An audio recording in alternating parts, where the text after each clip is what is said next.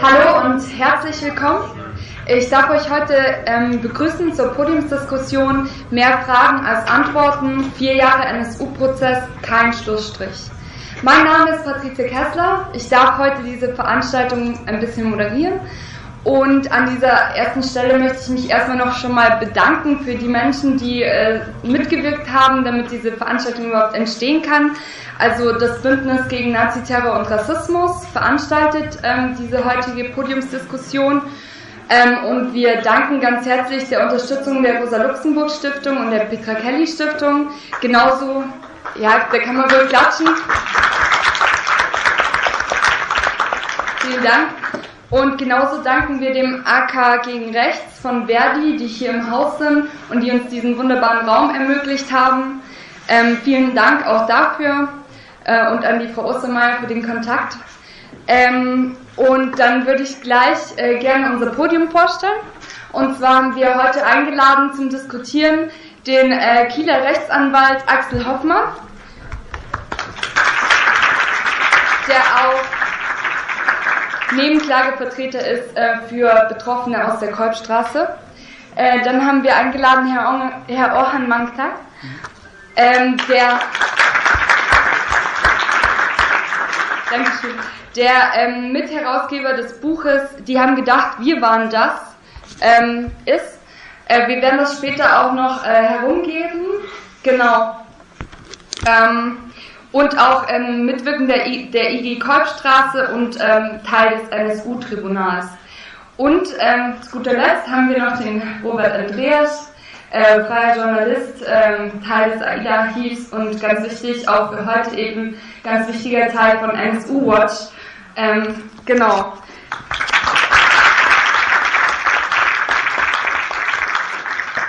Ähm, ich möchte natürlich anmerken, äh, an der Stelle gleich, ähm, uns ist schon in der Vorbereitung aufgefallen, dass wir hier ein Männerpodium veranstalten.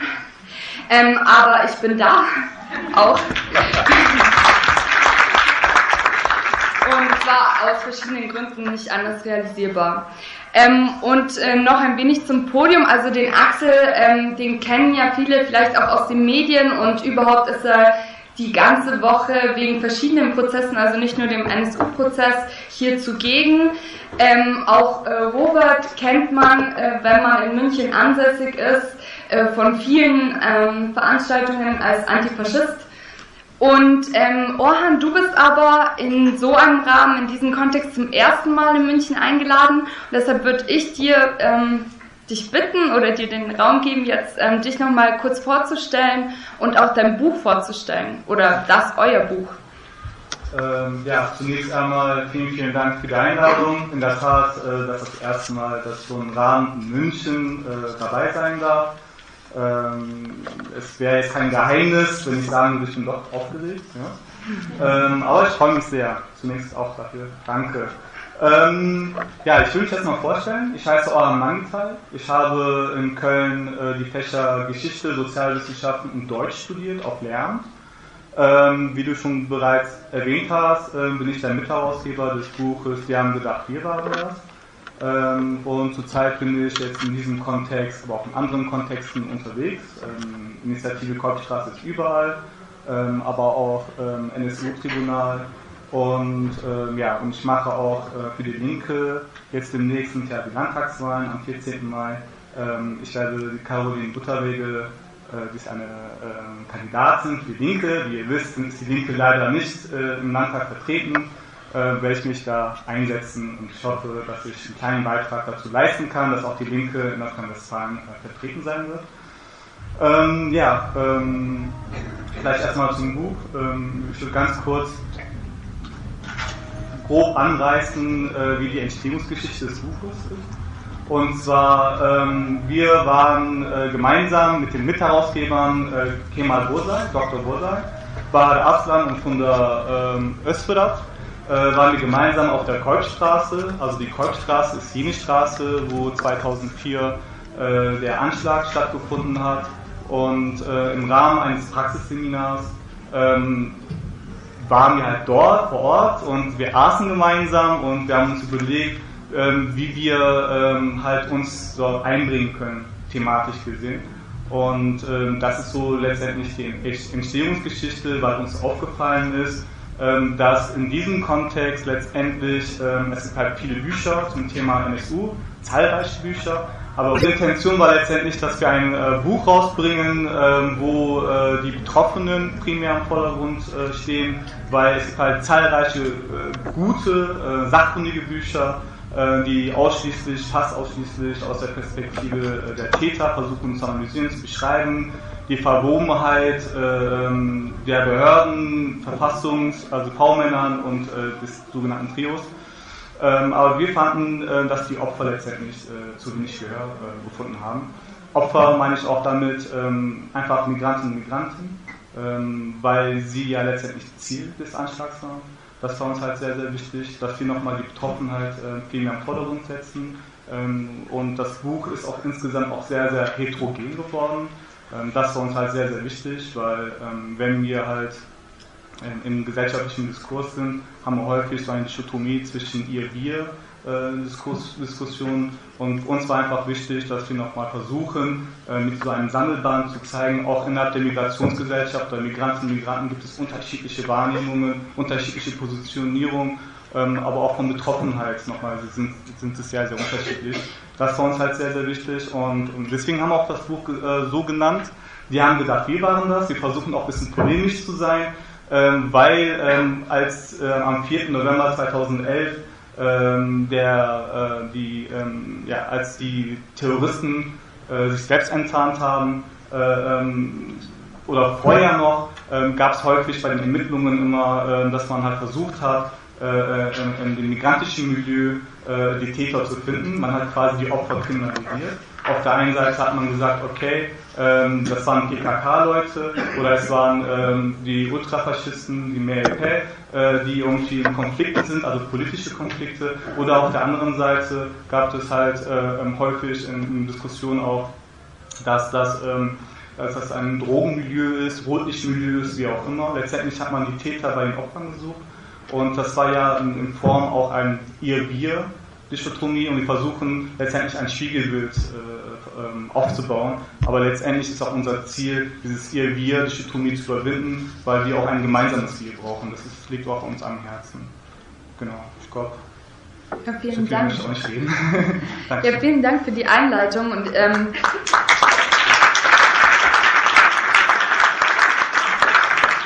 das Buch wird auch noch rumgegeben und da kann man auch gleich sehen, dass da unglaublich viele verschiedene Positionen und Artikel vertreten sind. Vielleicht äh, eine kurze Vorbemerkung. Ähm, ich habe ähm, auf dem Weg von Köln nach München äh, unzählige Bücher extra besorgt. Leider war ich so in Eile, dass ich die Bücher vergessen habe. Das ist mir ein bisschen peinlich. Ähm, aber nichtsdestotrotz äh, ist meine liebe Kollegin da vor Ort. Äh, sie wird immer das Buch äh, rundgeben. Und äh, falls ihr Interesse habt, würde ich mich sehr, sehr freuen. Natürlich. Vielen Dank. Unsere heutige Veranstaltung findet nicht nur aus dem Grund statt, dass ähm, der NSU-Prozess, der NSU-Strafprozess hier in München sich seinem Ende zuneigt, sondern auch, weil wir eben auch das NSU-Tribunal hin mobilisieren wollen. Es findet vom 17. bis 21. Mai in Köln statt und dazu werden wir auch noch später mehr hören im Rahmen der Diskussion. Danke für den vielen Applaus und wir auch uns für den Schluss. Vielen Dank, aber trotzdem, ähm, genau, ähm, was ich noch ganz kurz sagen will, wir müssen tatsächlich um 22 Uhr fertig sein und deshalb möchte ich auch äh, gleich mit der ersten Frage anfangen und mit dem ersten Fragenkomplex, äh, und zwar an dich, Axel. Ähm, wir möchten ja schon heute auch Bilanz ziehen. Also seit dem 6. Mai 2013, das ist jetzt schon fast vier Jahre her, findet eben hier im Gericht in München am OLG ähm, der NSU-Prozess, Strafprozess statt. Äh, zu Beginn dieses Monats hat auch äh, der Vorsitzende Richter Götzl das Ende der Be Beweisaufnahme angekündigt. Und ähm, ich stelle dir jetzt mal die ganz grobe Frage, Axel, was wissen wir eigentlich heute? Hat der NSU das, der NSU-Prozess das erfüllt, was er eigentlich in dem begrenzten Rahmen der Anklageschrift überhaupt leisten konnte und was wurde tatsächlich aufgeklärt? Sehr breit. Naja, der, Strafprozess dient in erster Linie ganz formal dazu, zu überprüfen, ob eine Anklage, die die Staatsanwaltschaft beim Gericht abgegeben hat und die das Gericht zunächst mal geprüft hat und für zulässig und für erfolgversprechend für die Verurteilung äh, bewertet hat, ob die sich bestätigt hat oder nicht. Ähm, ich gehe davon aus, das weiß man immer nicht, äh, bevor nicht ein Urteil wirklich da ist, ich gehe davon aus, dass sich diese Anklage in den aller, allermeisten Vorwürfen vollständig bestätigt hat und dass auch ein, insofern ein äh, Urteil ergehen wird, fast anklagegemäß. Das größte Problem bei diesem Prozess war aus meiner Sicht, dass die Anklage nicht zureichend ist. Die Anklage, die ja erhoben worden ist, Anfang des Jahres 2013, äh, die aber von den Grundannahmen schon im Dezember 2011, Januar 2012 geformt war, als nämlich die Bundesanwaltschaft in die Haftbefehle reingeschrieben hat, ohne dass er dann jemals wieder gerüttelt wurde, der NSU war eine aus drei Personen bestehende, ansonsten isolierte Gruppe mit wenigen Unterstützern. Und diese Fehlannahme, die ich glaube widerlegt ist, auch durch die Tätigkeiten, die die Nebenklage in dem Prozess äh, gemacht hat, von der wir nicht wissen, ob es so im Urteil äh, auftaucht, ich vermute eher nicht, diese falsche Grundannahme hat behindert und deswegen konnte der Prozess nicht einmal das erreichen, was ich von einem solchen Strafprozess äh, erwartet hätte.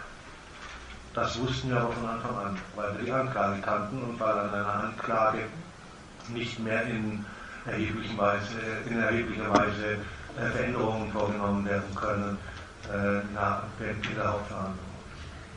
Im Rahmen aber der äh, Untersuchungsausschüsse und wie du ja schon äh, erwähnt hast, die Nebenklage hat großartige Arbeit geleistet. Nicht? Nein, ähm, nicht direkt.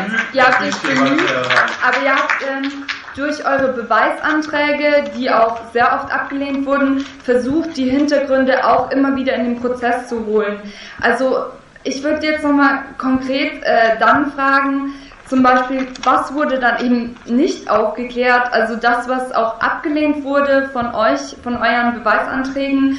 Und ähm, genau, erstmal die Frage. Das Netzwerk NSU ist nicht aufgeklärt worden. Wir haben das probiert, wir haben das anfangs auch hinbekommen. Das war ja so, äh, dass in dieser umfangreichen Beweisaufnahme geprüft werden musste, wie ist eigentlich diese Gruppe diese Vereinigung entstanden und die sind ja nun äh, 98 geflohen und erstmal nach Chemnitz gegangen, wo sie relativ offen gelebt haben und haben dann mindestens zwei Jahre, danach wissen wir viel weniger, mindestens zwei Jahre relativ offen in Chemnitz in der Form gelebt, dass sie von einer dortigen, äh, von organisierten Nazis dort unterstützt worden sind. Äh, das war dort Platinana Sachsen, Platinana Chemnitz. Ich sage gleich mal vorsichtig, das bedeutet nicht, dass diese Platte Donner irgendwie eine riesengroße, starke, sonst was, die maßgebliche Organisation sind. Das waren einfach die Organisierten, die dort vor Ort waren, die dort äh, Möglichkeiten hatten, die dort Geld hatten. Wir haben die vollständig unterstützt von Pässen, also Ausweispapieren, Krankenkassenunterlagen und und und äh, bis hin zu Geld. Und äh, das haben wir am Anfang reingekriegt. Ich weiß noch, als wir zum ersten Mal miteinander angesprochen haben, konnte der Vorsitzende das Wort noch gar nicht richtig aussprechen und war sehr verwirrt.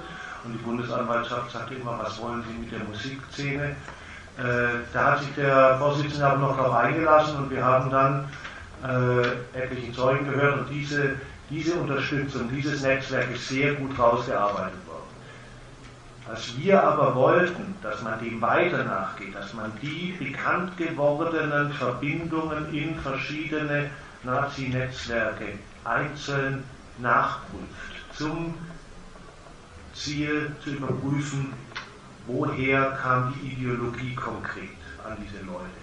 Äh, das, da könnte man mehr dazu sagen. Aber woher kam die Ideologie? Wie kam es zur Auswahl der Opfer? Wie kamen Sie darauf, in Köln im Jahre 2001 die erste Bombe zu legen in einen Laden, der von außen nicht einmal als ein von Migranten betriebener Laden aussah? In einer Gasse, die ich nicht, also war da arbeiten können, die ich nicht finden würde ohne Anleitung, die irgendwie ich meine, die, die Bombe in der Kreuzstraße, das erklärt sich. Wenn man Migranten in Deutschland treffen will, dann macht man so eine äh, so einen Anschlag wie 2004 den Hagelbombenanschlag in der Kreuzstraße. Aber die erste Posteigasse, überhaupt nicht nachvollziehbar. Und das halt auch in anderen Städten. Und wenn der Prozess aufklärt, auch jetzt mit Hilfe dieses Pseudogeständnisses, dieser Erklärung von Zschäpe, dass äh, die drei Personen, Zschäpe, Böhnhardt und Mundlos, jedenfalls an all den angeklagten Taten beteiligt waren. Also beteiligt als Täter, aber das bedeutet ja gar nicht, dass nicht vielleicht andere Leute auch beteiligt waren. Ja? Aber es erklärt eben nicht, wie sie, wie sie dort diese Plätze und die Opfer ausgewählt haben. Und es spricht, ohne dass das ein Beweis ist, es spricht einfach nach wie vor deutlich mehr dafür, dass sie das nicht alleine gemacht haben. Und da ist alles abgelehnt worden. Genauso wie äh, bei der Verantwortung äh, von äh, offiziellen Stellen, die über einen langen Zeitraum die drei einfach nicht festnehmen wollten. So bildlich gesprochen behaupte ich das.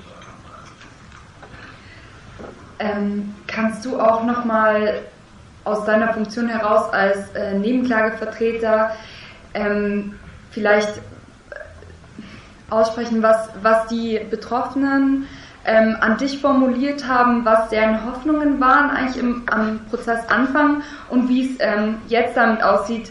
Also ich meine, wir können das auch äh, uns denken, weil unsere Ansprüche, wie der Veranstaltungsname auch schon sagt, nicht ähm, erfüllt wurden, aber vielleicht kannst du da noch mal ein bisschen darauf eingehen.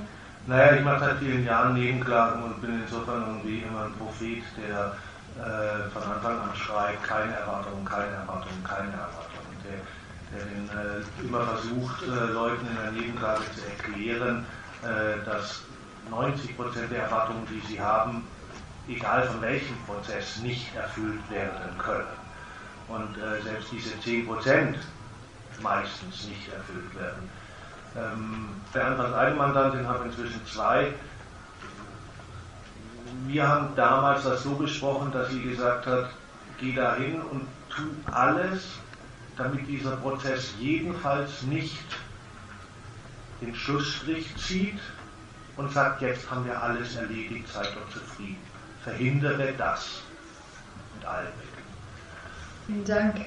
Ähm, Anschließend daran stellt sich natürlich uns allen die Frage, warum dachte man, dass sowas wie der NSU nicht möglich wäre, trotz ähm, der Geschichte des Rechtsterrors, die man eigentlich schon seit den 1950ern, aber dann später in den 80ern verstärkt und natürlich mit den pogromartigen Ausschreitungen gegen Geflüchtete und Migrantinnen in den 90ern hatte. Orhan, kannst du vielleicht, weil du es auch in deinem Beitrag ähm, thematisiert hast, ähm, diese Kontinuitäten des äh, des oder Kontinuitäten des Rassismus oder des, ähm, des Rechtsterrors nochmal ähm, im Kontext des NSU mhm. aufarbeiten? Also äh, die Frage ist, ist, ist, insgesamt sehr vielschichtig. Ähm, ich möchte erstmal ähm, auf die Frage eingehen, ähm, warum auch vor allem die migrantische äh, Community, wenn man die als eine als die migrantische Community überhaupt bezeichnen kann, nicht daran geglaubt hat, äh, dass das ein, äh, doch ein organisiertes rechtsterroristisches Verbrechen ist, äh, liegt auch unter anderem darin begründet, ähm, zumindest insofern ähm, habe ich ja auch auf der Kolbstraße mehrere Interviews geführt, dass man ein sehr starkes Glauben, ein sehr starkes Glauben an den Recht, Rechtsstaat in Deutschland hatte. Oder ja, man muss in der Tat sagen hatte, weil sie gesagt haben, es gab zwar Solingen, ähm, es gab andere äh, rechtsterroristische oder rechtsmotivierte ähm, Anschläge oder äh, Morde, aber dass das in diesem großen Umfang, also dass quasi zwischen 2000 und 2006 ähm, ein, eine, eine Untergrundorganisation, also eine, eine terrestrisch Organisation quer durchs Land ziehen kann und Migranten und Migranten umsehen kann, das haben sie auch selber nicht für möglich gehalten. Also das ist so zumindest die Erfahrung, ich so berichten kann. Ist sicherlich jetzt nicht repräsentativ, aber zumindest von der Couchstraße, da ich so äh, zur Kenntnis genommen habe. Ähm, auf die Frage von rassistische Kontinuitäten und Diskontinuitäten ähm, habe ich mich ähm, insofern auch sehr intensiv auseinandergesetzt, weil es jetzt sehr, sehr aktuell ist, politisch gesehen. Ähm, wenn man jetzt daran denkt, dass wir Parteien haben, oder eine Partei haben, die Alternative für Deutschland, äh, die von einer Überfremdung äh, Diskurs äh, ähm, versucht, viele Ängste zu schüren, das ist ja keine neue Erscheinung. Das ist eine alte, alte Geschichte. Also wenn ich an, an das Heidelberger Manifest denke, 1981, als ähm, viele Professoren ähm, ein Manifest äh, zum Ausdruck gebracht haben, dass Deutschland unter, unterwandert werde, dass die Sprache unterwandert werde, überfremdet werde, dass, das, dass die Kultur überfremdet werde. Ähm, da sehe ich schon eine gewisse Kontinuitäten. Äh, auch insof insofern, ähm, wenn wir jetzt ähm, an 2010 denken, ähm, August 2010 hat Thilo Sarrazin ein Buch rausgebracht, Deutschland schafft sich ab. Ähm, das Buch wurde laut Handelsblatt 1,6 Millionen Mal verkauft. Kann auch mehr sein, kann auch weniger sein, kann ich jetzt nicht ganz verifizieren. Auf jeden Fall ist das meistverkaufte Sachbuch der Nachkriegsgeschichte. Und wenn man die Thesen, die Sarrazin auch äh, von der Mitte aus formuliert hat, genau sich anguckt, dann scheint mir auch ein, eine neue Form von Rassismus sich wieder zu etablieren. Ähm, auf der einen Seite natürlich ähm, dieser Kulturrassismus, ich bezeichne das als Kulturrassismus, dass man quasi auf der einen Seite versucht zu sagen, okay, weil man aus einem gewissen Kulturkreis, dieses, dieses, dieses Wort Kulturkreis mag ich ja gar nicht, ähm, aber dass man aus einer Kultur kommt, äh, das quasi konträr zu dem ist, was zu den westlichen Kultur gehört, dann ist das schon für mich sehr, sehr stigmatisierend, weil der versucht einen Dualismus aufzubauen. Ja? Auf der einen Seite ähm, die rückständigen Muslime, ja, die angeblich homogen sind, was ja gar nicht stimmt, ist eine heterogene Weltreligion, ja, aber auf der anderen Seite äh, die fortschrittliche westliche Zivilisation. Das hat ja auf der einen Seite aufgebaut, aber auf der anderen Seite letztendlich auch ähm, einen biologischen Rassismus, also wenn man daran denkt, dass wer sagt, dass die Musliminnen und Muslime genetisch bedingt äh, eine geringere Intelligenz aufweisen, dann denke ich mir, wie kann es sein, dass wir diesem biologischen Rassismus äh, wieder eine Renaissance schenken können und dass das auch so häufig diskutiert wird. Und das ist für mich so ein Tabubruch. Aber dieser, ähm, die Grenzen des Sagbaren wird immer weiter, äh, wird immer weiter gezogen. Und ähm, letztendlich ist auch Thilo Sarrazin für mich ähm, ein Vordenker der AfD und der ähm, sogenannten Pegida-Bewegung, in Anführungszeichen Bewegung. Und ähm, letztendlich sehe ich da schon gewisse Kontinuitäten, aber auch Diskontinuitäten von, ähm, von Rassismus. Vor allem, wenn man bedenkt, dass ähm, wir auch in den 90er Jahren, aber auch jetzt im Kontext der sogenannten Flüchtlingskrise gewisse Parallelen erkennen können. Also auf der einen Seite haben wir nach dem Kontext des Jugoslawienkriegs ähm, eine Fluchtbewegung ähm, im Kontext auch der Wiedervereinigung ähm, dass da häufige rechtsmotivierte Gewalttaten vonstatten gingen, wenn ich an äh, Mölln denke, Rostock-Lichtenhagen, aber auch Solingen, wo Frau Gensch, die ich auch mal persönlich kennengelernt habe, ihre Teil ihrer Familie verloren weil sie nur eine andere Nationalität angehörig ist. Ja? Und, ähm, und wenn wir auf die aktuelle Entwicklung uns genau anschauen, dann merkt man auch, dass, glaube ich, 2016 etwa 1000 Brandanschläge auf ähm, Heime von geflüchteten Menschen gab. Und das ist eine Dimension, die ich mir so hätte nicht denken können. Und ähm, da müssen wir uns auf jeden Fall auch dagegen einsetzen. Und ähm, ich hätte es auf jeden Fall nicht für möglich gehalten, dass wir heute immer noch über rechtsmotivierte Gewalttaten in dieser Form, in dieser, Dimension uns immer noch unterhalten müssen. Aber da sieht man auch, wie wichtig es ist, dass wir eine zivilgesellschaftliche Bewegung haben und auch den Rassisten äh, in Deutschland, aber auch nicht nur in Deutschland, sondern global entgegensetzen müssen. Wenn ich an Trump denke, der auch versucht, ähm, durch ähm, polemische, rassistische Zuschreibungen, ähm, weil Wahlen zu gewinnen. Ähm, aber auch in Holland, Gerd Wilders, zum Glück ist, das, ist seine Partei äh, nicht die stärkste Partei geworden, aber dennoch die zweitstärkste Partei. Und das ist an Polemik und an Rassismus nicht mehr zu überbieten. Und wir haben jetzt auch im, März, glaube ich, in diesem Monat noch Wahlen in Frankreich. Und äh, letztendlich äh, ist das schon zu befürchten, dass auch Marine Le Pen die Wahlen gewinnen kann. Und das ist letztendlich für uns eine riesen Gefahr. Ich habe jetzt ein bisschen weit ausgeholt, aber wenn ich einmal im Redefluss bin, äh, dann regt mich auch richtig auf.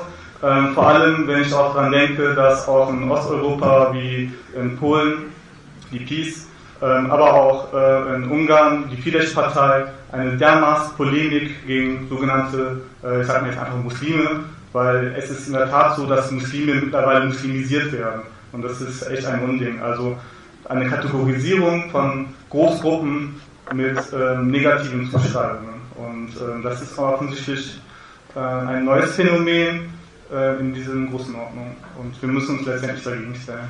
Danke. Ähm.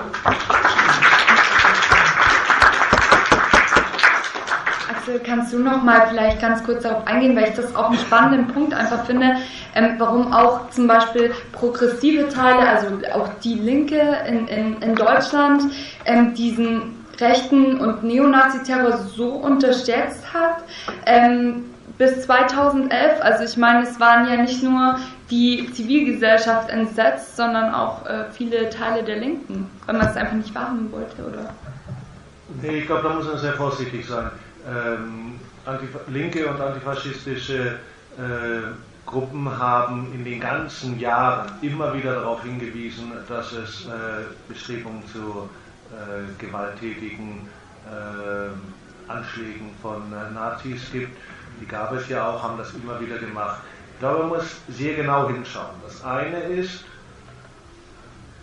ich weiß das, weil ich da entfernt äh, mich daran beteiligt habe, 96 ist ein Buch von antifaschistischen Gruppen rausgekommen, in dem eine Auseinandersetzung gab mit den Briefbomben in Österreich. Und man hat sich gefragt, kann so etwas nochmal hier in Deutschland auch passieren? Und man kam zu dem Schluss, und da steckt natürlich eine riesen Selbstkritik drin, kam zum Schluss, in Deutschland kann das nicht passieren.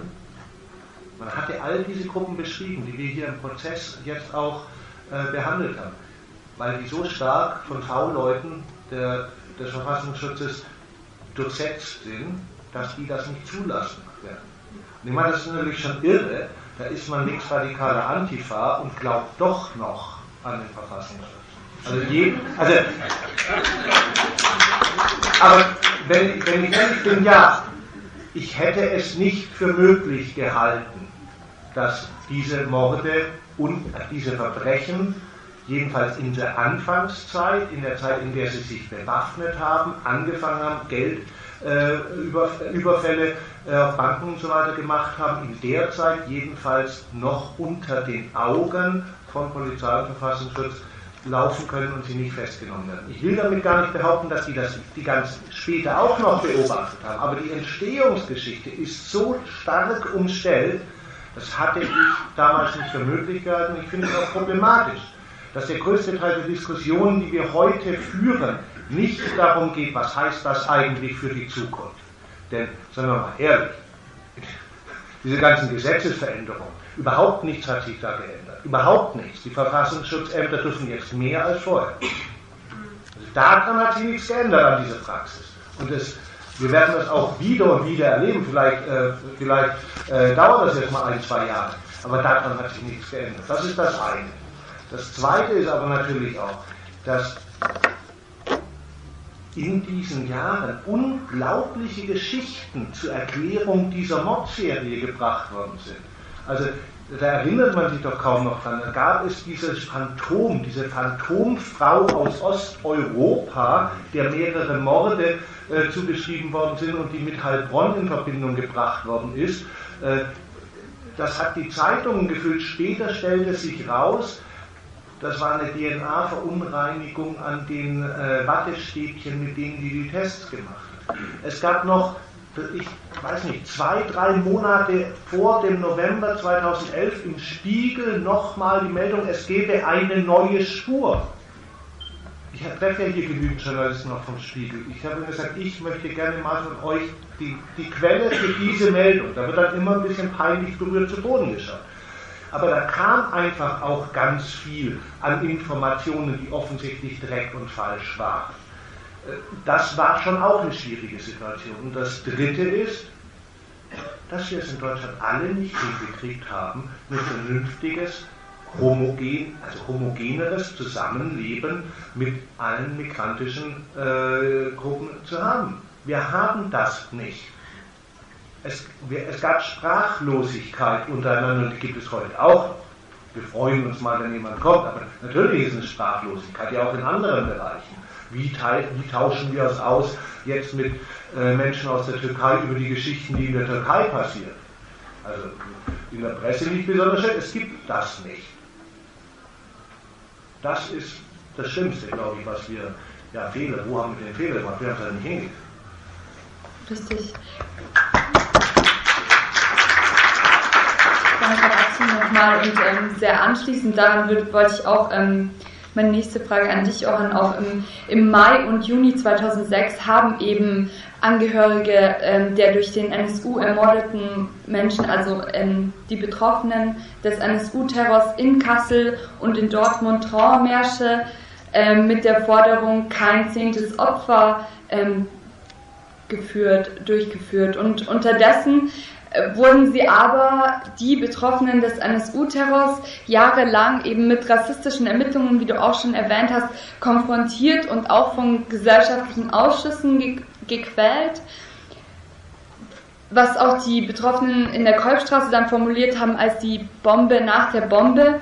Und diese Nachwehen haben jetzt aber auch retrospektiv ähm, die Betroffenen auch zusammengebracht, zum Beispiel in Projekten wie Theaterprojekten wie Die Lücke, aber auch in der Organisierung von der Kolbstraße selbst von den BewohnerInnen, wie du auch schon angemerkt hast, und auch letztendlich in, in dem Projekt wie eurem Buch. Also könntest du vielleicht einen Einblick, das ist auch wieder eine sehr weit gefasste Frage, weil sie zum einen diese rassistische Ausgeschlossenheit am Anfang, diese Dimension und den Prozess ähm, zur Selbstorganisierung und auch hin vielleicht zu einer gemeinsamen Organisierung in Betracht nimmt. Aber vielleicht kannst du uns nochmal Einblick in diese Prozesse ein bisschen geben. Also, ähm, was wir noch ähm, erwähnen müssen, in der Tat 2006 gab es halt die ähm, Aktion Kein zehntes Opfer. Und ähm, letztendlich muss man auch die Frage stellen, warum diese Bewegung kaum Gehör gefunden hat. Also die Frage muss man sich auch stellen, gab es auch innerhalb äh, der Medien, qualitativen Medien, aber auch ähm, im Bereich investigativen Journalismus auch eine Form des Versagens.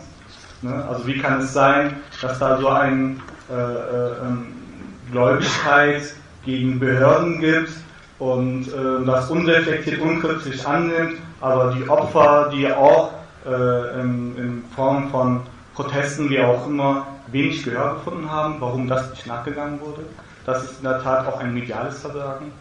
Ähm, auf die Frage ähm, Selbstorganisation, ähm, in der Tat ähm, ist das halt sehr, sehr ambivalent. Auf der einen Seite gibt es halt die IG Kolbstraße, Interessengemeinschaft Kolbstraße, die sich versucht, ähm, sich auch in der Außendarstellung sich zu positionieren, aber äh, auf der anderen Seite merkt man auch eine Form von Resignation auf der Kolbstraße. Ähm, wie ich auch schon bereits erwähnt habe, haben wir auch in verschiedenen Kontexten auch Interviews geführt, auch persönlich, persönliche Gespräche geführt ähm, wie ähm, zum Beispiel der für Özcan, wo jetzt der ähm, Anschlag stattgefunden hat. Ähm, der hat jetzt seinen sein, ähm, Friseurladen in so einem Hinterhof quasi verlagert, weil er auch gar keine Lust mehr drauf hat jedes Mal von Journalisten und von anderen Leuten jedes Mal angesprochen zu werden, ja, wie war es denn und äh, was hast du denn empfunden? Und sie merken einfach, da ändert sich sowieso nichts. Warum soll ich mich da ähm, überhaupt noch artikulieren? Also man merkt da teilweise eine Resignation. Aber es gibt auch positive Entwicklungen. Es gibt ähm, dieses gemeinsame Festival Billigte, ähm, wo halt ähm, einmal im Jahr ähm, ein Straßenfest organisiert wird, wo äh, ganz Köln, will ich fast schon sagen, ähm, auf der Kolbstraße ist und ein gemeinsame äh, ähm, ja, so ein Grillfest, ähm, Veranstaltungen, Kulturveranstaltungen äh, gemeinsam organisiert. Ähm, und im letzten Jahr wurde auch der ähm, ähm, Konrad Adam Konrad eingeladen von der AfD, der mit ein Mitbegründer, ähm, wo ich mir auch die Frage gestellt habe, äh, passt er überhaupt in diesen Kontext rein? Also ein Mitgründer äh, einer Partei, die offensichtlich rassistisch ist, soll in einem Ort, wo der Anschlag stattgefunden hat, ähm, rassistisch motiviert, auf einmal ein Forum äh, geboten werden. Ähm, da hat die Antifa sich, äh, Antifa sich organisiert und hat auch die Bühne erfolgreich gestürmt. Ähm, man kann sicherlich äh, darüber diskutieren, ob man mit, so einer Partei den Diskurs führen muss. Es gibt halt zwei Denkschulen. Auf der einen Seite sagen sie, man muss sie verurteilen und nicht mit ihnen reden. Die andere Denkschule sagt, wir müssen uns auch kritisch mit denen argumentativ auseinandersetzen. Ähm, aber ähm, dass man halt ein Billigte dann äh, einen Raum bietet, das war schon äh, sehr ungewöhnlich, um jetzt wohlwollend zu formulieren. Ähm, aber auch wie du schon bereits erwähnt hast, äh, das Schauspiel hat auch ähm, diesen Theaterstück Die Lücke äh, ähm, ähm, organisiert, läuft bis heute an, wo auch Kurdo Yurtseven, er hat auch einen Artikel in diesem Buch geschrieben, ähm, auch ähm, ja auch eine ähm, ja, sich da als Schauspieler nochmal ähm, austobt, sage ich jetzt mal, mir ist ja kein anderes Verb eingefallen. Äh, und äh, das ist auch ein sehr, sehr interessantes äh, Theaterstück. Und ähm, ja, was war nochmal deine Frage? Also, Weitere Fragen? Ja, ähm, letztendlich hast du schon beantwortet, es geht halt um diese Prozesse. Also zuerst die rassistischen Ermittlungen der Ausschuss und ich meine, letztendlich der auch zu viel Resignation geführt hat, aber wir haben eben auch diese positiven ähm, Kontexte, wo wir uns eben auch zusammenschließen und sowas wie Billigte oder das Tribunal organisieren. Und ähm, ich würde gern später nochmal konkreter auf die Selbstorganisierung, besonders aufs Tribunal zurückkommen, weil wir ja auch eben aufs Tribunal mobilisieren wollen. Jetzt würde ich aber doch nochmal gern tiefer äh, inhaltlich einsteigen und auch Robert dich mal in die Diskussion mit reinnehmen, weil ich äh, grenze dich hier so ein bisschen aus, will ich natürlich nicht machen. Ähm, und zwar du auch ähm, als Mitglied von NSU, äh, der du auch die meisten Prozesstage tatsächlich mitprotokolliert hast, fast 350 an der Zahl mittlerweile, ähm, oder täusche ich mich? Ähm, genau, und als antifaschistischer Journalist äh, und Aktivist kennst du auch die bundesweite und im Besonderen auch die bayerische rechte Szene bis hin eben zu den militanten Neonazis. Und ähm, die Frage haben wir jetzt, hat der Axel vorher schon mal aufgegriffen ähm, mit dem Unterstützungsnetzwerk. Ich finde es trotzdem nochmal wichtig, sie an dich zu stellen. Also weil es ja auch eine der noch größten offenen Fragenkomplexe ist. Also dieses Unterstützungsnetzwerk, wie ähm, schon rausgearbeitet wurde im, im Prozess, ist trotzdem noch nicht ähm, so bekannt, auch für uns teilweise namentlich nicht. Ähm, aber schon teilweise, also so Leute wie Mandy Struck aus Bayern oder allein die Frau von André Emminger, also Susanne Emminger, ähm, sind Leute, die äh, tatsächlich auch mit auf der Anklagebank sitzen sollten, wo wir aber noch nichts äh, von irgendwas gehört haben. Kannst du uns dazu ähm, die, äh, einen Einblick geben? Wie sieht es in diesen Themenkomplexen aus? Ja, ähm, versuche ich mal als Prozessbeteiligter, der nur zuschaut. Also ähm, der jetzt nicht wie die Nebenklage das zum Thema machen kann ähm, oder nicht wie die ähm, Bundesanwaltschaft das blockieren kann oder wie der äh, Senat dem, dem manchmal nachkommen kann und manchmal ablehnen kann, sondern kann ich vor dem Hintergrund versuchen, dass bei NSU Watch natürlich nicht nur die Prozesstage protokolliert werden, sondern auch antifaschistische Recherchen wieder hervorgeholt werden, zusammengeführt werden, viele neue gemacht werden, zusammengenommen wird mit dem, was aus den Untersuchungsausschüssen bekannt ist oder zusammengenommen wird, was von so Journalisten, Kollegen wie Dirk Labs oder Stefan Aus äh, wirklich äh, hervorgebracht wird. Und jetzt haben wir folgendes, jetzt äh, bleibt NSU Naziterror zum Teil im Gespräch, aber die vorher schon genannte Engführung der Bundesanwaltschaft, der seien nur drei gewesen und die seien A von der Nazi-Szene relativ distanziert, abgeschottet und äh, gewesen, aber natürlich auch von der Gesellschaft, macht es äh, manchmal zumindest unmöglich, dass auf weitere Beteiligte die Hintergründe einer militanten Neonazi-Szene, in der sich der NSU einfach bewegt hat, halt eingegangen wird. Da müsste man ganz viel nennen. Also, weil da gehören ja ähm, also da gehören nicht nur die dazu, die beim NSU dabei waren und ihn unterstützt haben, denn ich gehe davon aus, dass soziologisch falsch ist, äh, das, was die Bundesanwaltschaft meint, dass es quasi enge Mitglieder und Unterstützer gegeben hat und die anderen wussten von nichts, sondern ich gehe halt von einer netzwerkförmigen Organisierung der deutschen Naziszene aus, die zum Terror bereit ist, die Zellenbildung propagiert, aber natürlich eine netzwerkförmige, in der halt viele Leute zumindest potenziell ihren Beitrag dazu äh, tun, dass es äh, Morde und äh, planmäßig begangene Anschläge gibt. Ähm, also das, das, das das klassische Bild von einem kleinen dreiköpfigen Grüppchen und wenigen Unterstützern und der Rest weiß nichts, nicht stimmt. Man müsste die dazu zählen, die quasi die Vordenker waren, also die terroristischen Konzepte geschrieben haben, die, ähm, ähm, die vielleicht als Blaupause des NSU gewirkt haben oder die heute so uns Einblick geben in die Denke auch von den NSU-Lern, ähm, nach, nach welchen die äh, terroristischen Konzepte, ähm, die vorgegangen sind. Wir könnten uns überlegen, ähm, den Einfluss der neonazistischen Gruppen, die den NSU politisiert haben, in denen äh, die Strukturen steckten, also Thüringer Heimatschutz, Weiße Bruderschaft, Erzgebirge, Combat 18 Zellen terroristischer Art, vor allem Nordrhein-Westfalen, Norddeutschland. Ähm, wir könnten, ähm, Chemnitz schon angesprochen, uns äh, intensiv der Platten-Honor-Struktur und den Skinheads 88 Chemnitz äh, widmen. Und genau diese also dieses Umfeld des NSU, ähm, gab es ja nicht nur dort, wo es im Prozess zum, zur Sprache kam, sondern das gab es meiner Meinung nach eben auch in ganz Deutschland und eben auch überall dort, wo wir Taten haben.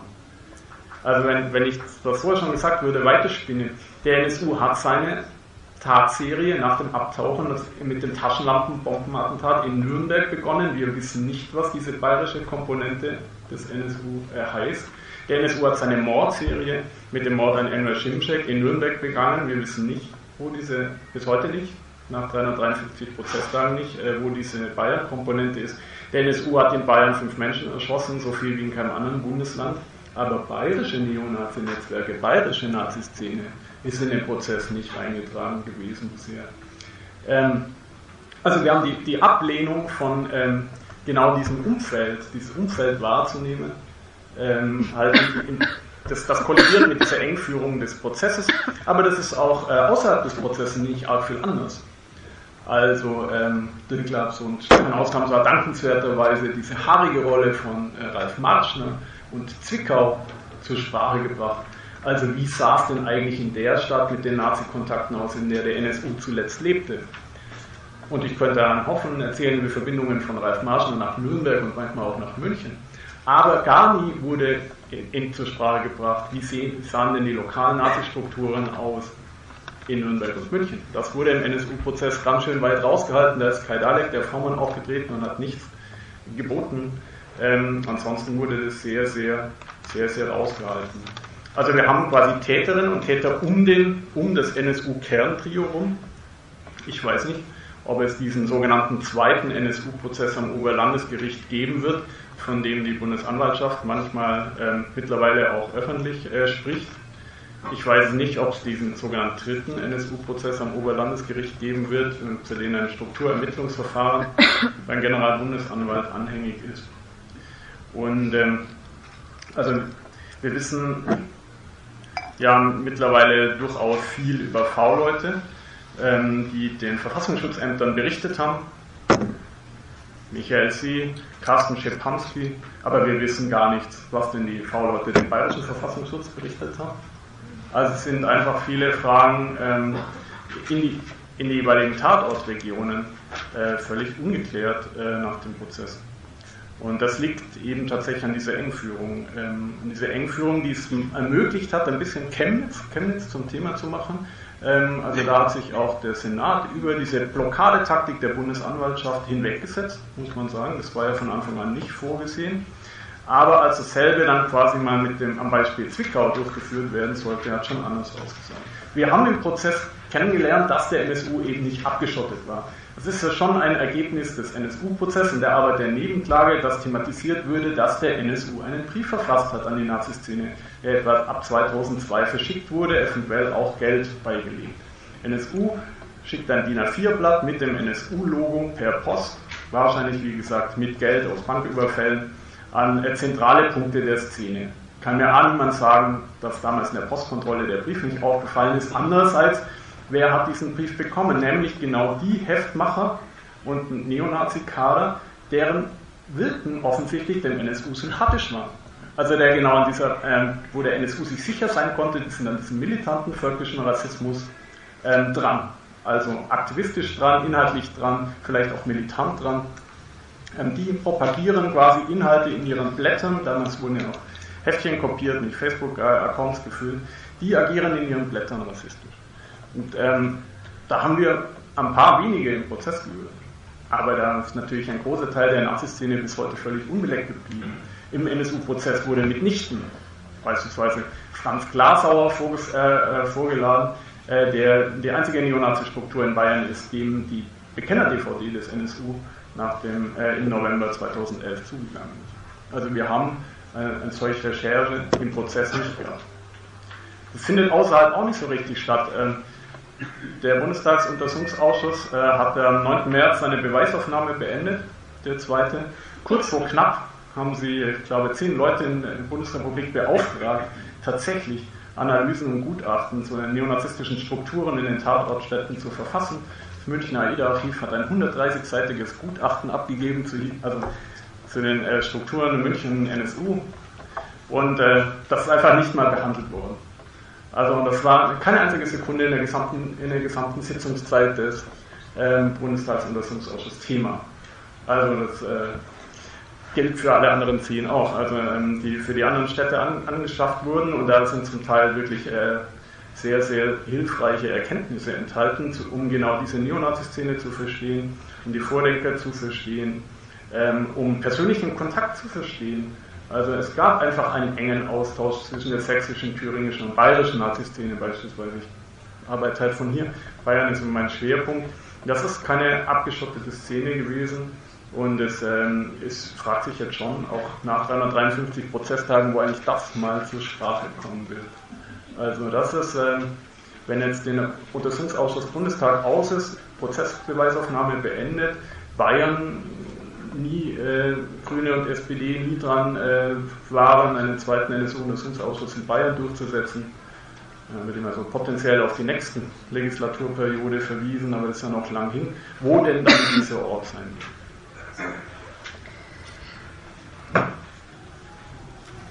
Ähm, ich würde gerne später nochmal darauf zurückkommen, ähm, was du jetzt schon angerissen hast, dass wir ja auch unglaublich viel Material haben ähm, ich würde jetzt gerne noch kurz bisschen auch, weil das auch schon Thema war, zum Verfassungsschutz, ähm, weil es äh, doch auch ähm, ein wichtiges Thema ist, aber eher in die Richtung ähm, zu gehen, mal gesagt zu haben auf einem Podium, was war das Verhalten des Verfassungsschutzes, ohne dass wir jetzt sehr in, in eine verschwörungstheoretische äh, Perspektive da abdriften. Ähm, vor allem, vielleicht kannst du dann auch ähm, nach Robert äh, Axel dann auch nochmal sagen, es war ja auch ein ständiges äh, Thema, hast, ich, ich meine, du hast es vielleicht sogar schon erwähnt, dass eben V-Männer, ähm, die äh, im Kontext des NSU-Prozesses angefragt wurden, äh, abgeblockt wurden, also eure Anträge daraufhin. Ähm, genau. Also ein Ergebnis des Prozesses ist ja wirklich eine, eine Sicht auf die Frage des Wissens des Staates über den NSU. Weil post 2011 war es ja schon so, der Verfassungsschutz stand der Öffentlichkeit wie die, wie die letzten Deppen da. Wir haben von nichts mitgekriegt. Und äh, kritische Initiativen haben daraus die Forderung abgeleitet, ja, V-Leute-System abschaffen, Verfassungsschutz hat nichts gewusst, bringt nichts, etc. Der Prozess war schon einer der Orte, wo man mitgekriegt hat, naja, der Verfassungsschutz hat aus seiner, also aus seiner geheimdienstlichen Logik seine Leute genau an die richtigen Stellen gesteckt. Gesteckt an den terroristischen Teil der deutschen Naziszene. Und dann kam raus, naja, in Treffberichten haben viele V-Leute über den NSU an ihre Landesämter berichtet. Und wenn es im Prozess zum Thema gemacht wurde, also der Horror eigentlich, dass der Fall nicht nichts wusste, sondern schon einiges, aber diese Erkenntnis nicht an die Polizeibehörden oder spät oder ungenau an die Polizeibehörden weitergegeben hat, dann stellt sich nicht die Frage, warum nicht? dann war immer diese allgemeine Stimmung der Bevölkerung und äh, wir haben es auch noch auf Veranstaltungen thematisiert, ähm, weil das war damals Stand der Dinge. Naja, aus Quellenschutz habe der Verfassungsschutz halt seine, äh, seine Quellen und seine Erkenntnisse nicht an die Polizei preisgeben wollen. Nur heute wissen wir, der Brandenburger Verfassungsschutz beispielsweise, der war bereit, Carsten Schepanski in einem Verfahren um Lanzer-CDs hochgehen zu lassen, aber nicht, als es um den bewaffneten NSU ging. Also wir haben heute ähm, unter anderem durch den Prozess einen anderen Blick, der aber natürlich nochmal in ganz andere Abgründe blicken lässt, was den Verfassungsschutz angeht. Also dann kommt wird Gordian Meyer-Plath, heute sächsischer Verfassungsschutzpräsident, in den NSU vorgeladen, weil er, wie sein Kollege Reinhard Görlitz, damals V-Mann-Führer von Carsten Schepanski war. Und sie sagen, Gordian Meyer-Plath sagt, naja, da schon, sind schon irgend so Infos geflossen, warum die irgendwie in der Schublade gelandet sind, was damit passiert ist, weiß ich nicht mehr. Und Reinhard Görlitz sagt, kann mich an gar nichts mehr erinnern, schon der Vorname machte ihm Probleme. Und äh, wir erfahren nichts. In mehreren Tagen Vorladen sagen sie dazu nichts. Sie sagen nicht, was aus einer, einer der brisantesten Infos, die wahrscheinlich Ihnen je eine Quelle reingegeben hat, nichts geworden ist im Amt, wo das, äh, also wer entschieden hat, dass diese Info nicht rausgegeben wird, wo die gegebenenfalls äh, aufgehalten wurde. Wir erfahren aber, dass beispielsweise in der Nacht noch Leute, die das mitgekriegt haben, zum Thüringer LKA-Präsidenten fahren, privat, weil sie Info für so brisant einschätzen. Also, dass es so unterschiedliche Vorgehensweisen gibt und wir wissen aber nach der ganzen Befragung nichts. Also nichts über die Hintergründe, weil es äh, den Verfassungsschutzmitarbeitern gelingt, durch Nichtwissen, also durch äh, Krisenerinnerungslücken und Fest Vergesslichkeiten, die also ähm, ja fast wie bei neurologischer Erkrankung wirken, aber keine sind, ähm, halt einen Prozess wieder rauskommen. Und das ist ja nur ein Beispiel. Wir hatten das äh, Auftreten von Andreas Temme und äh, vieler anderer Mitarbeitenden des Landesamts Verfassungsschutz Hessen, Außenstelle Kassel. Das ist ja eine Besonderheit, dass äh, der Senat die vorgeladen hat. Wäre es nach der Bundesanwaltschaft gegangen, wäre nicht gar nicht Thema gewesen, aber es gelang ihnen eben im, im, im Prozess aufzutreten. Und äh, nach 353 Prozesstagen wissen wir trotzdem noch nicht, wie es gelaufen ist, sondern blicken immer in noch mehr Abgründe. Also die Fragen, die sich dort stellen, sind nicht beantwortet. Wundern mich jetzt aber auch nicht so richtig, weil der Druck, der Druck ja fehlt.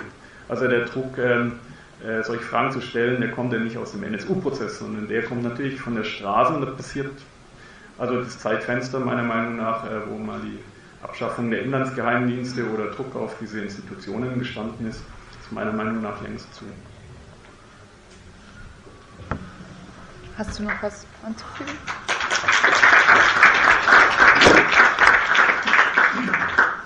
Na, ich will eines sagen. Ich bin äh, tatsächlich relativ stark dafür bekannt, dass ich äh, immer sage, hier, wir brauchen kein, wir brauchen keine Verschwörungstheorie. Es gibt meiner Ansicht nach sicher, sicher nicht irgendwo ein Gremium von Leuten, die uns das alles erklären können und die ein Interesse daran hatten, dass das passiert ist. Da bin ich persönlich von überzeugt.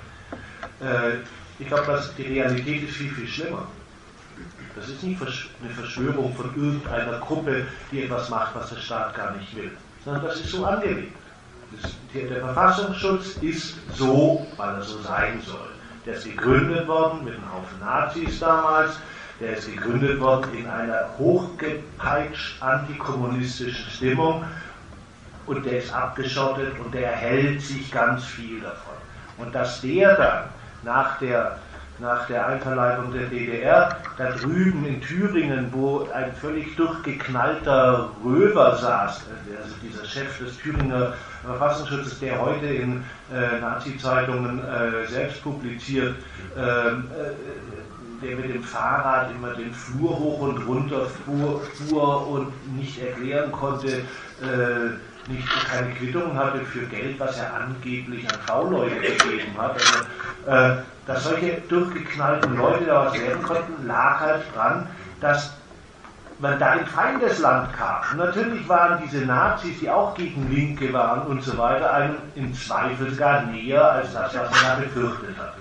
Dass diese Befürchtungen gar nicht so richtig äh, berechtigt waren, zeigt das, was heute Pegida und so weiter ausmacht. Aber vielleicht hängt das auch teilweise miteinander zu, äh, zusammen, wie man eben mit den Menschen drüben umgegangen ist. Aber wir haben einfach, das sind Ämter, die sind so, weil sie so sein sollen. Und die sind auch resistent. Also vielleicht kann ja eine Parteien können sich innerhalb von zehn Jahren wandeln. So eine CDU kann sich so wandeln, dass viele Mitglieder dastehen und sagen, das ist doch gar nicht mehr unsere CDU. Aber ein abgeschotteter Dienst ändert sich nicht.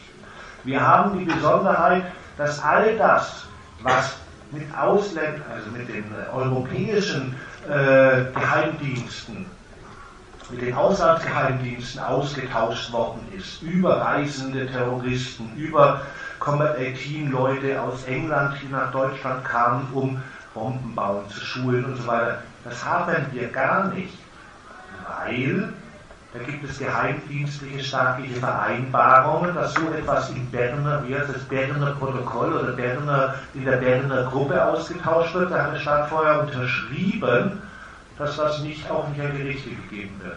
Wir haben gar nichts davon, von diesem ganzen Austausch mit dem US-Geheimdienst und dem, äh, und dem britischen Geheimdienst. Ich meine, in England 18 ist auch durch, äh, durch V-Leute des Geheimdienstes gegründet worden im Übrigen.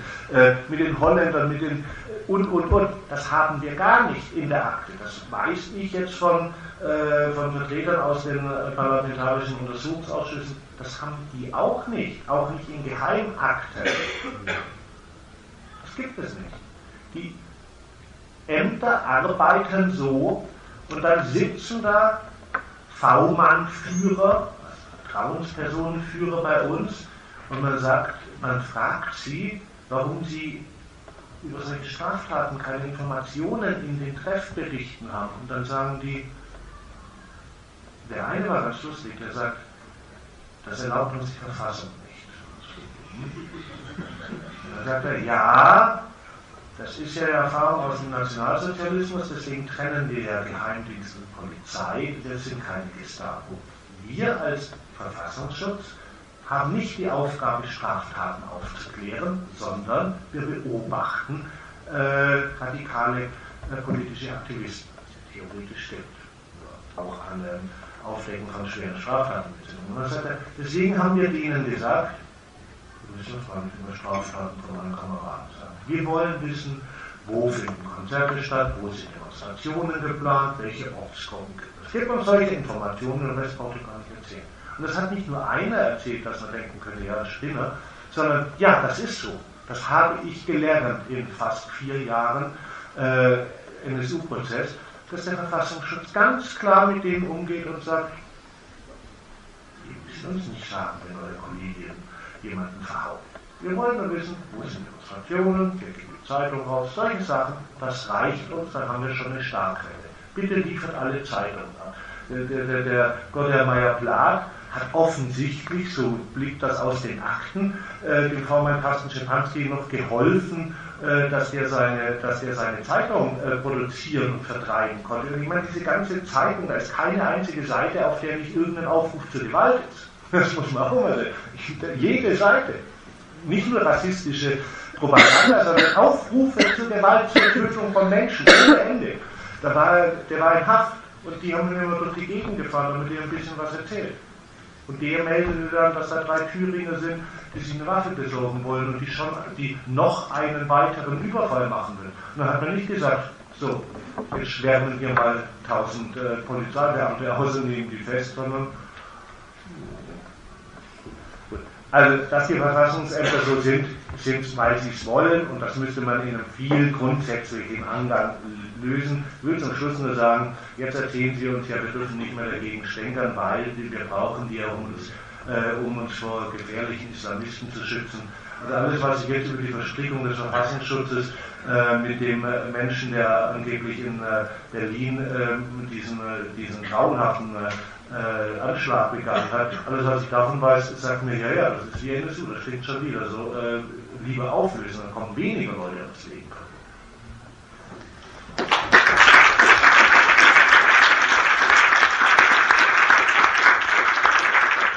Wir haben ja jetzt schon lange darüber gesprochen, aber gibt es überhaupt noch eine Chance? Ich meine, es ist ja offensichtlich für uns äh, und im NSU-Kontext, wie du jetzt auch gesagt hast im Fall Amri, ähm, dass der Verfassungsschutz als Organ so auf jeden Fall nicht funktioniert, wie wir es, ähm, wie es sein sollte.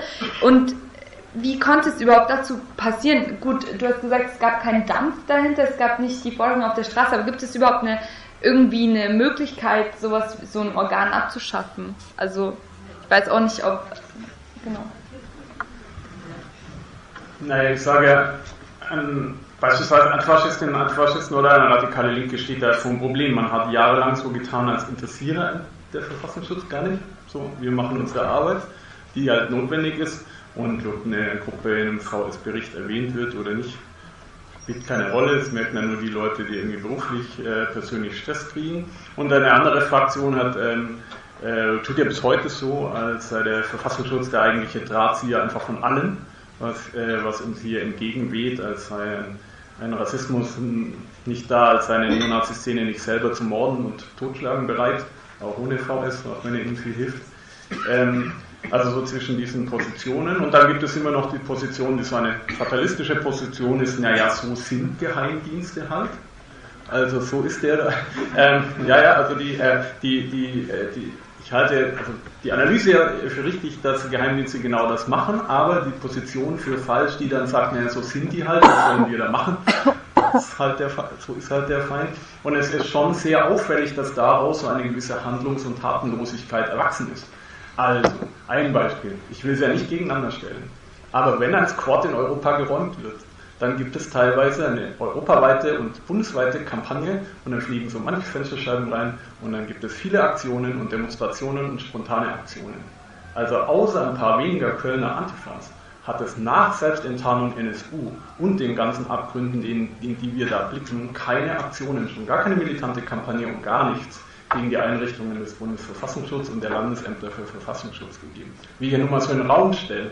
Also dass halt äh, beide, beide, äh, beide Strategie, also beide Denkweisen, also von wegen ist uns doch egal, was die Ämter machen, oder die Strategie, ja, diese Ämter machen halt, ähm, uns, also führen halt dazu, dass man auch nicht wirklich ähm, versucht hat, einen gesellschaftlichen Druck da aufzubauen, als es noch möglich war. Es gab ja wirklich diese gesellschaftliche Bestürzung, SPD-Landesbeschlüsse zur Auflösung des Verfassungsschutzes, die, die Ideen, die die Thüringer Koalition immerhin also zum, äh, anfänglich äh, mal äh, dazu gebracht haben, dem äh, VS eine reinzuwirken, ähm, all das ist echt schon lang her. Also, ähm, und äh, das ist natürlich auch eines der Themen, die, die eher weniger beachtet werden in Zukunft wahrscheinlich als mehr, wenn der NSU-Prozess, der das Thema noch ein bisschen in der Öffentlichkeit hält, äh, beendet ist. Vielen Dank. Ähm, ich würde jetzt nochmal ähm, so zur aktuellen Situation, zu diesem Komplex übergehen.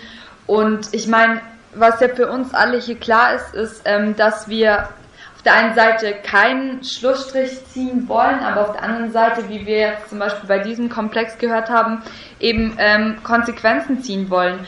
Und ähm, jetzt nochmal, auch wenn du jetzt so lange gesprochen hast, ähm, weil es passt einfach oder weil es wichtig auch ist, was machen wir jetzt mit diesem ganzen Material oder auch ihr, also ist eine Frage an euch alle drei letztendlich, was machen wir denn mit dem ganzen Material, das wir gesammelt haben aus ähm, migrantisch situierten Wissen, aus, den, ähm, aus dem Gerichtsprozess von den gescheiterten oder teilweise nachgegangenen Beweisanträgen und auch von dem Material von NSU Watch, weil es ja eine wichtige Perspektive. Der Prozess wird zu Ende gehen, medial wird wahrscheinlich nicht mehr viel rüberkommen nach dem Prozessende. Wie gehen wir auch hier als äh, Aktivistinnen oder als ähm, Menschen mit offensichtlichem Interesse an diesem äh, Geschehen ähm, weiter? Was machen wir denn damit?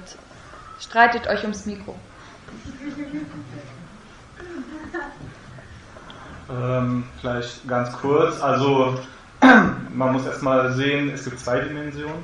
Einmal die juristische Aufarbeitung, wo man, wobei man darf halt die Frage stellen, wie die Tiefenstruktur der Aufarbeitung wirklich sein wird. Also ich denke, da ist ein Jurist neben mir, der es besser wahrscheinlich aufschlüsseln kann als ich.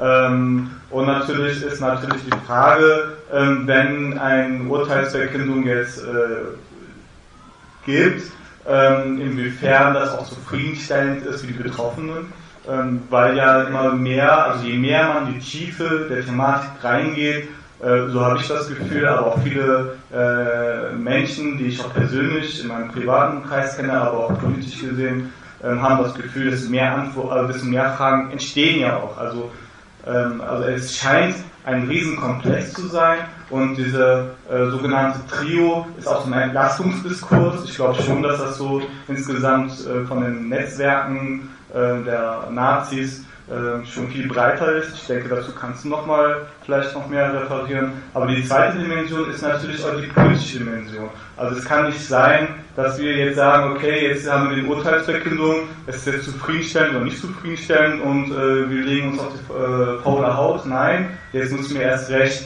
weiter vorangehen. Vor allem vor dem Hintergrund, dass NSU jetzt keine Einzelorganisation ist, sondern wir haben ja auch Oldschool äh, ähm, Society.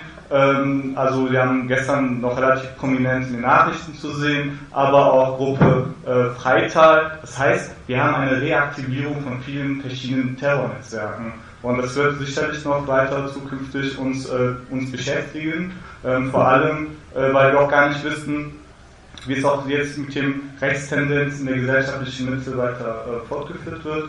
Zurzeit haben wir ja diesen, äh, ich möchte jetzt ein bisschen Exkurs auch ein bisschen führen, äh, zurzeit haben wir diesen Türkei-Abkommen, jetzt haben wir unsere Ruhe, ja, weil wir jetzt äh, letztendlich mit einem Despoten aus der Türkei äh, ähm, ein, ein, Abkommen gemacht haben, äh, wo wir jetzt äh, die Menschen, die in Not sind, von Leibe hält. Und äh, jetzt können wir uns auf die faule Haut legen nach dem Motto und uns geht es gut. Aber ich denke schon, ähm, dass ja auch ähm, Deutschland sich erpressbar gemacht hat mit diesem faulen, faulen Abkommen und äh, das erleben wir gerade sehr aktuell. Und, ähm, und man muss auch davon ausgehen, dass vielleicht auch dieses Abkommen irgendwann mal aufgekündigt wird. Was passiert dann? Dann wird wieder AfD stärker. Dann werden wieder die rassistische Position viel mehr im Mainstream vertreten. Und dadurch haben wir natürlich den Nährboden für rechtsterroristische Aktivitäten. Das haben wir schon Jahr, vorletztes Jahr auch schon erlebt. Und ich denke, ähm, da müssen wir uns noch sehr, sehr intensiv auseinandersetzen.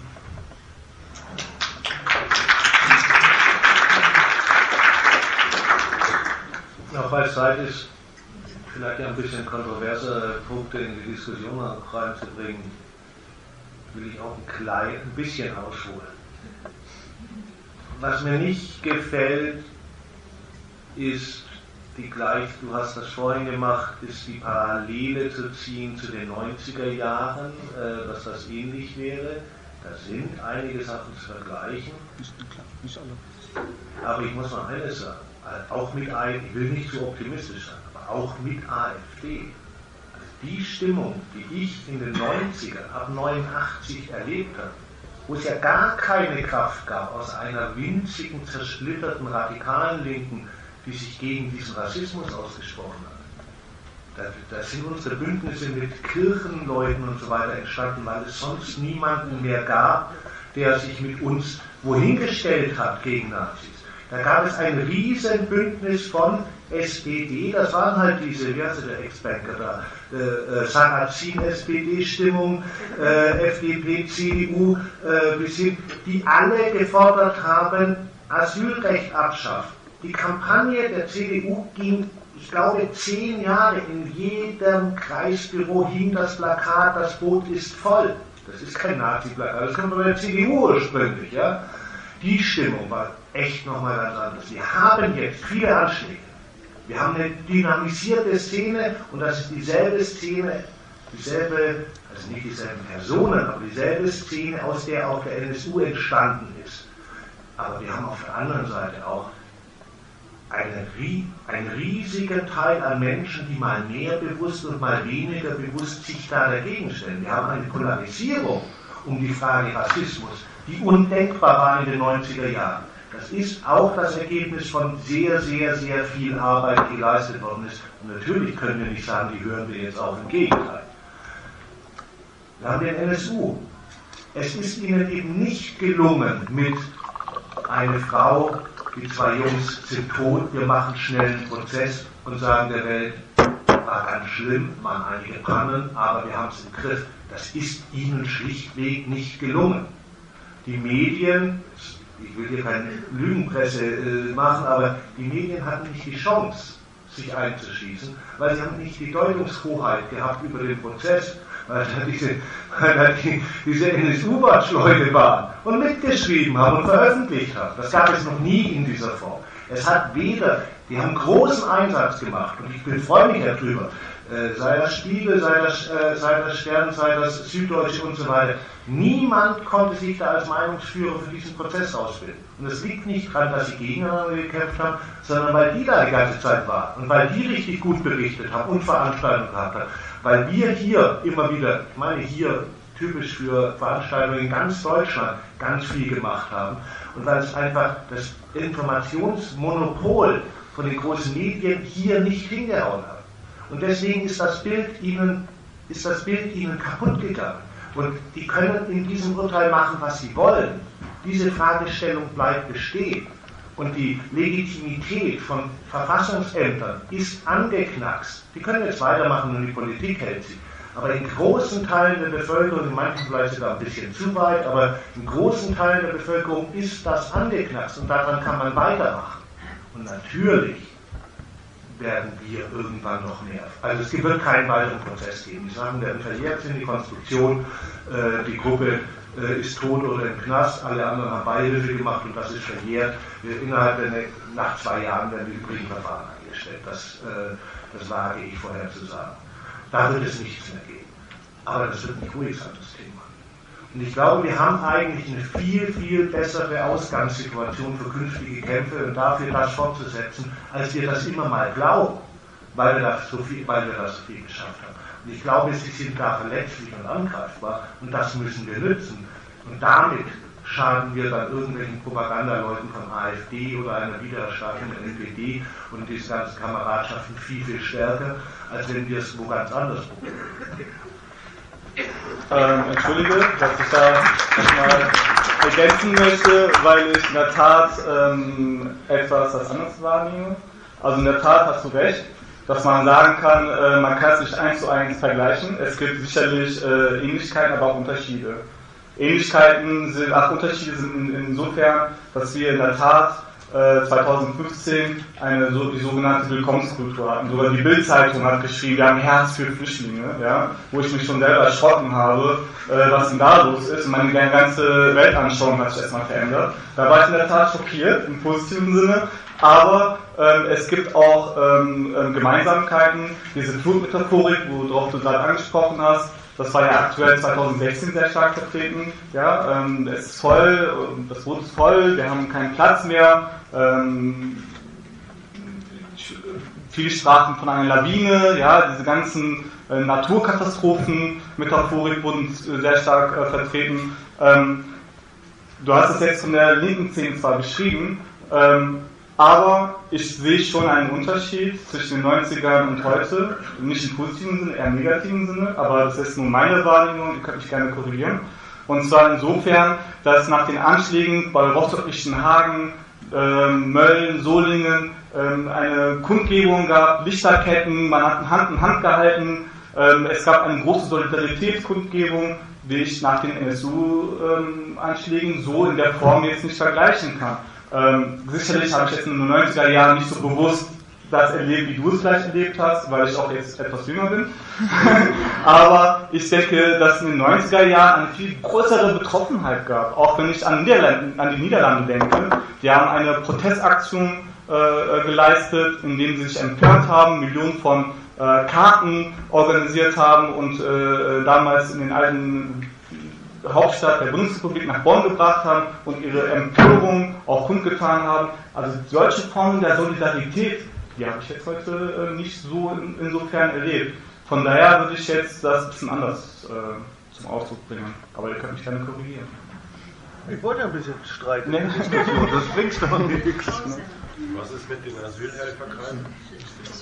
In der Tat, also ähm, zu Recht, also ich habe ja gerade erwähnt, es gibt ja Unterschiede und äh, Gemeinsamkeiten. Der Unterschied ist, es gibt eine riesengroße zivilgesellschaftliche Bewegung, ähm, was ich auch äh, sehr, sehr honorierenswert finde. Das ist äh, natürlich auch, äh, ähm, ähm, auch ein Meilenstein der Menschlichkeit, würde ich sagen. Ähm, und dass so viele Menschen Freizeit ähm, und äh, ehrenamtlich sich engagieren, ist was äh, Großes.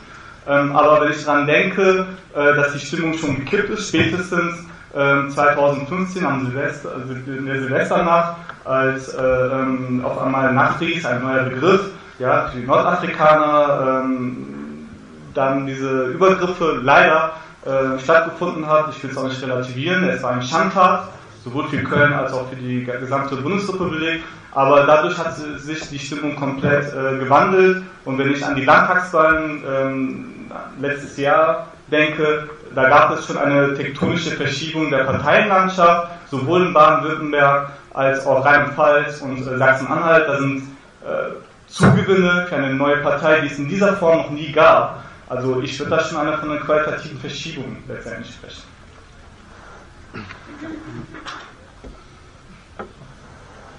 Also ich werde jetzt auch nicht die äh, 90er immer noch schlimmer reden, damit wir heute besser dastehen. Darum, darum geht es nicht. Aber es, ich glaube, ein paar Sachen muss man äh, schon berücksichtigen. Äh, ich glaube, manche Sachen kann man eben nicht vergleichen. Also was Rostock-Lichtenhagen war oder was die vielen Toten in den 90er waren, das war nochmal eine ganz andere Betroffenheit. Heute haben wir eine besondere Situation. Es gibt verschiedene Anschläge, die nicht von Nazis, äh, also nicht von äh, rechten Nazis sind, in ganz Europa. Wir haben im Moment sehr viele Anschläge im Bereich gegen Flüchtlingsunterkünfte, die einfach, die einfach weniger die äh, Tote haben. Wir können ja gar keine Statistik äh, führen, weil in den 90er Jahren ist in diesbezüglich keine Polizeistatistik geführt worden. Das war ja völlig unglaublich. Äh, insofern haben wir eine andere Situation. Ich sage nur, es ist heute sehr viel polarisierter und wir haben viel mehr Möglichkeiten, etwas zu machen. Ich komme jetzt gerade, ich war am Dienstag und, äh, Dienstag und Mittwoch in Dresden, wo der Prozess äh, gegen diese Gruppe Freital beginnt. Ich äh, vertrete da Nebenkläger äh, und äh, da ist es ja tatsächlich so, dass diese ganze normale sächsische Bevölkerung in Freital, soll nicht alle über einen Kamm äh, scheren, aber ich sage das jetzt einfach mal, auch ein bisschen polarisieren, und äh, die, die Staatsanwaltschaft und so weiter äh, alle gesagt haben, ach, das sind Kinderscherze, die Staatsanwaltschaft wollte das ursprünglich zum Jugendschöffengericht anklagen. Und der, die Generalbundesanwaltschaft, die ich nur wirklich nicht besonders gern mag, hat sich äh, genötigt gesehen, als sie gesehen haben, jetzt probieren die auch noch mit äh, Rohrbomben rum, da einzufallen mit dem BKA, die alle festzunehmen und diesen Prozess jetzt zu erzwingen.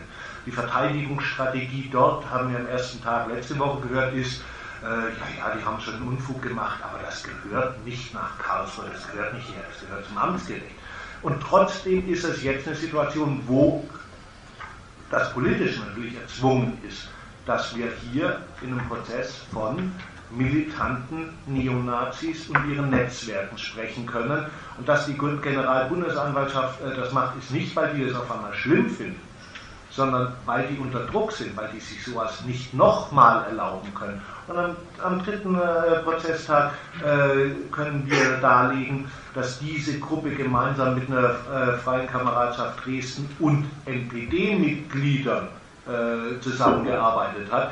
Das ist schon eine andere Qualität, als wir sie äh, von der Diskussion, ich sage noch nicht, das ist ein großer Erfolg, aber wir kommen an diesen Stellen mit der Thematisierung solcher Sachen besser voran, als es vor Jahren war. Das liegt auch an der Art und Weise, an der Antifaschistinnen und Antifaschisten äh, die letzten vier, vier, bis fünf Jahre zumindest gearbeitet haben. Ja, deswegen auch die Frage, wohin mit allem Wissen? Also, Danke äh, für die Moderation.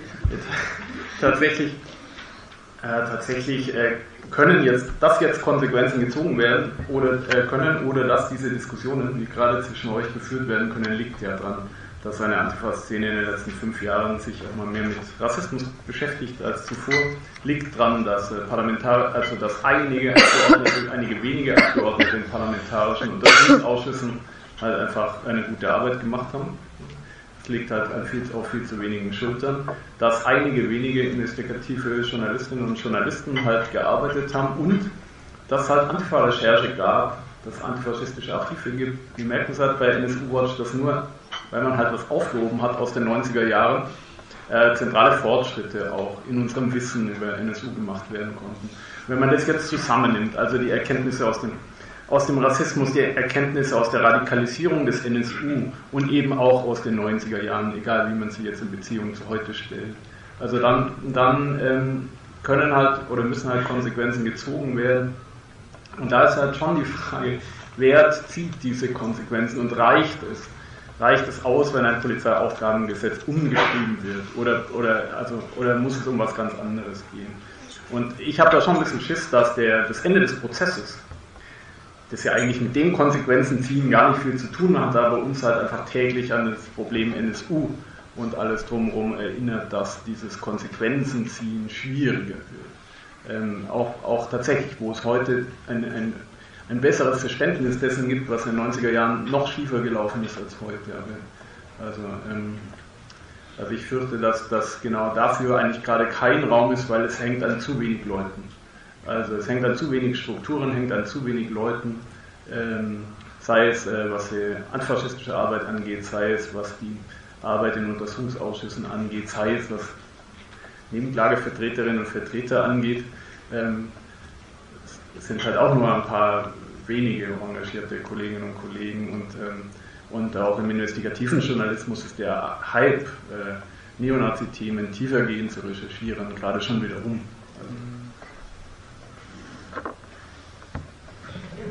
Äh, zu dieser traurigen Bilanz kann man letztendlich nur sagen, äh, wir müssen ähm, wieder anfangen oder immer weiter dranbleiben und eben keinen Schlussstrich ziehen und äh, uns das Material, das uns zur Verfügung steht, ähm, auch eins verleiben und damit zu arbeiten und wirklich auch noch weiter am NSU-Prozess aufzudecken. Und eine Idee, die es äh, schon, das ist nicht eine Idee, die es erst seit gestern gibt. Also es, äh, diese Gedanken haben sich ja schon lange angebahnt. Die haben wir, ähm, weil auch äh, Aktivistinnen sich da eben angesprochen gefühlt haben, haben wir jetzt äh, wollen wir behandeln und äh, es geht ich will einfach aufs Tribunal hinaus. Also wir werden das Tribunal haben, das ist halt eine schwierige Geburt, aber wir werden das Tribunal haben, ja, und das ist der Raum, in dem so eine Selbstorganisierung und eine Weiterbeschäftigung mit diesen Themen unter einer bestimmten ähm, wichtigen Perspektive stattfinden kann. Und ich bitte dich, Orhan, erzähl uns, äh, was, wo, wie, wann, warum. Ja. Also zunächst einmal, ähm, es gibt halt ähm, auch unterschiedliche Initiativen, zum Beispiel auch Initiative Kolbstraße, also Initiative Kolbstraße ist überall. Ähm, sie versuchen, äh, sich da auch sehr stark äh, äh, zu engagieren. Ich möchte so ein bisschen auch die verschiedenen Initiativen zeigen, ähm, weil jetzt die Initiative Kolbstraße ist überall äh, nochmal diese regionale Komponente äh, noch hat und äh, das ist auch sehr, sehr wichtig und wir wollen jetzt ähm, im Hinblick auf die Urteilsverkündung Sie nennen das, äh, oder wir nennen das Tag X2, äh, wollen wir hier in München auch demonstrieren. Und ich hoffe, dass wir uns da auch vernetzen können. Und äh, wir brauchen auf jeden Fall zahlreiche Manpower, Girlpower, wie auch immer Power. Und also falls ihr Interesse habt, könnt ihr auf jeden Fall auf Kolbstraße- ist-überall.de nochmal einloggen und gerne eine Mail schreiben äh, zu NSU-Tribunal. Ähm, das ist in der Tat ähm, sehr, sehr wichtig, weil NSU-Tribunal möchte ähm, politisch anklagen und ähm, auch äh, die Betroffenen viel mehr äh, in den Vordergrund rücken. Und äh, dies findet dann auch zwischen 17. bis 21. Mai statt. Und ähm, es wird dann quasi bundesweit wird das dann organisiert. Das findet aber in Köln statt und es wird ein Potpourri an verschiedenen Konzepten äh, ähm, äh, ja, stattfinden, ob das künstlerisch ist, ob das in Form von Theater, Dokumentation oder andere Formen, Podiumsdiskussion. Wir wollen einfach äh, den Raum für uns erobern, um auch äh, die Deutungshoheit und auch äh, ähm, die Deutungshoheit im politischen Sinne ähm, mit dem Zeigefinger von mir aus, ja, wie auch immer, jeder kann es so machen, wie es will, ähm, nochmal ähm, das Thema in den Mittelpunkt rücken und ähm, an dieser Stelle soll ich auch von Timo und Sonja viele Grüße bestellen, die auch sehr stark ähm, engagiert sind. Und ähm, ja, ich bedanke mich auf jeden Fall an dieser Stelle.